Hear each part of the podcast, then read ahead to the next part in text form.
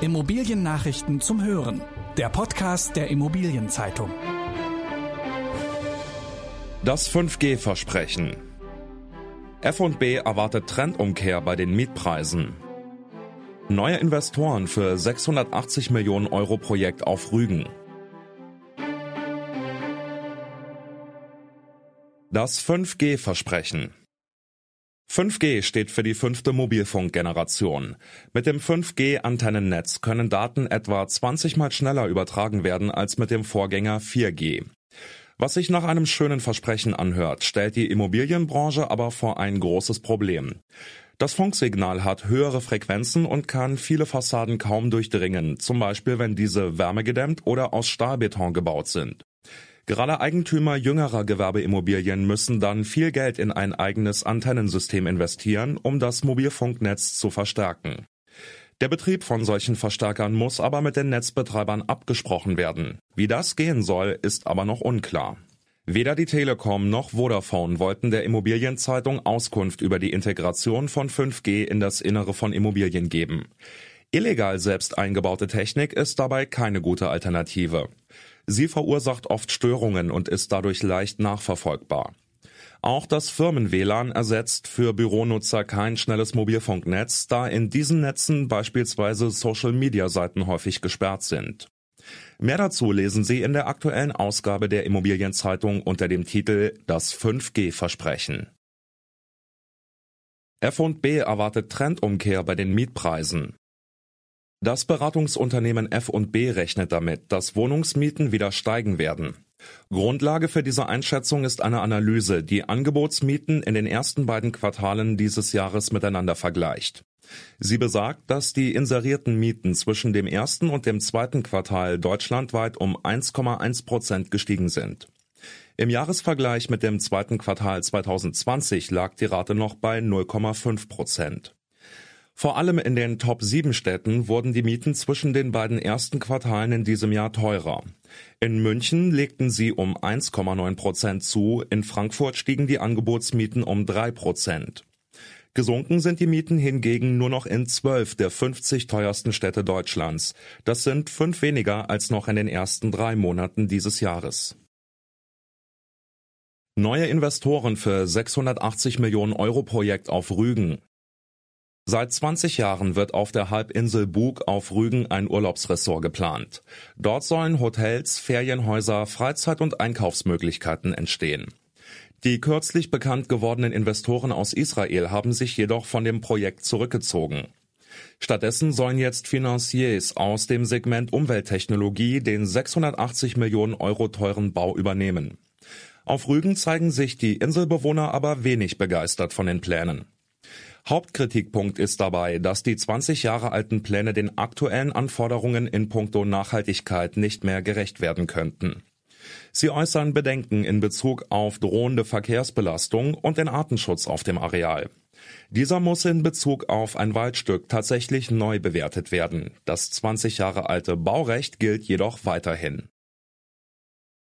Die Bundesländer setzen das Umwandlungsverbot nicht um. Seit dem 22. Juni gilt das sogenannte Umwandlungsverbot im Rahmen des Baulandmobilisierungsgesetzes. Es besagt, dass Kommunen die Umwandlung von Miet- zu Eigentumswohnungen bis Ende des Jahres 2025 verbieten können. Doch diese Regelung wird derzeit noch nicht einheitlich umgesetzt. Denn Voraussetzung für ein Verbot ist ein angespannter Wohnungsmarkt. Dieser muss von der Landesregierung via Rechtsverordnung definiert werden. Zudem können die Länder Ausnahmen festlegen und bestimmen, wie viele Wohnungen ein Haus haben muss, damit das Verbot angewendet werden kann. Die Spanne reicht dabei von drei bis 15 Wohnungen. Bisher gilt das Umwandlungsverbot nur in Berlin. In den Städten aller anderen Bundesländer greift das Umwandlungsverbot demnach noch nicht. Weil die Länder die Verordnungen aber zum Teil schon vorbereiten, spielen viele Akteure der Immobilienbranche aktuell auf Zeit. Sie müssen ihre Umwandlungsvorhaben abgeschlossen haben, bevor das Verbot in der betroffenen Region greift. Dabei ist im Moment noch nicht jedem klar, welche Fristen dabei eingehalten werden müssen. Lesen Sie mehr dazu auf der Seite 3 der aktuellen Ausgabe der Immobilienzeitung. Neues Grundsteuerkonzept für Hamburg. Die Hamburger Bürgerschaft hat ein neues Grundsteuermodell für den Stadtstaat beschlossen. Dabei stimmte der rot-rot-grüne Senat mit Unterstützung der CDU für das Modell. Entscheidend für die Berechnung ist die Fläche und die Wohnlage. Wohnflächen erhalten gegenüber Gewerbeflächen einen Abschlag. Auf denkmalgeschützte Gebäude und Sozialwohnungen müssen noch weniger Steuern gezahlt werden. An dem Grundsteuermodell haben auch Mietvereine und Grundbesitzverbände mitgearbeitet. Entsprechend breit ist die Zustimmung. Angesichts der starken Bodenwertentwicklung ist es das gemeinsame Ziel, der Steigerung von Mieten entgegenzuwirken. Die Grundsteuer C jedoch will die CDU nicht mittragen.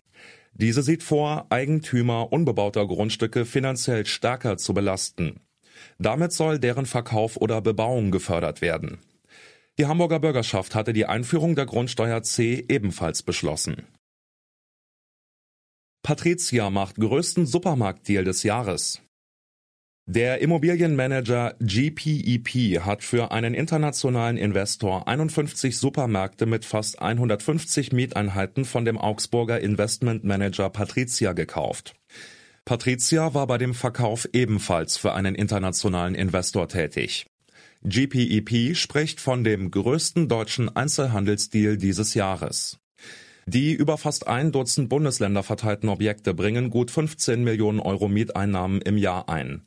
Etwas weniger als die Hälfte der Märkte wird von Edeka betrieben, den Rest teilen Rewe, Lidl und Aldi unter sich auf. Immobilien des Lebensmitteleinzelhandels sind beliebt, weil sie als vergleichsweise sichere Anlage gelten. Auch nach dem Verkauf managt Patricia in beträchtlichem Umfang Lebensmitteleinzelhandelsimmobilien und sucht nach weiteren Objekten in dem Bereich. In der kommenden Folge untersucht der IZ-Podcast, welche Partei die besten Chancen bei der Bundestagswahl hätte, wenn nur die Immobilienbranche wählen dürfte. Das waren die wichtigsten Schlagzeilen der Woche aus der Immobilienbranche. Redaktion Janina Stadel, Marius Katzmann und Monika Leikam. Alle News gibt es zum Nachlesen in der aktuellen Ausgabe der Immobilienzeitung. Jetzt 10 Euro sparen mit dem Schnupperabo. Mehr Infos unter iz.de slash Schnupperabo.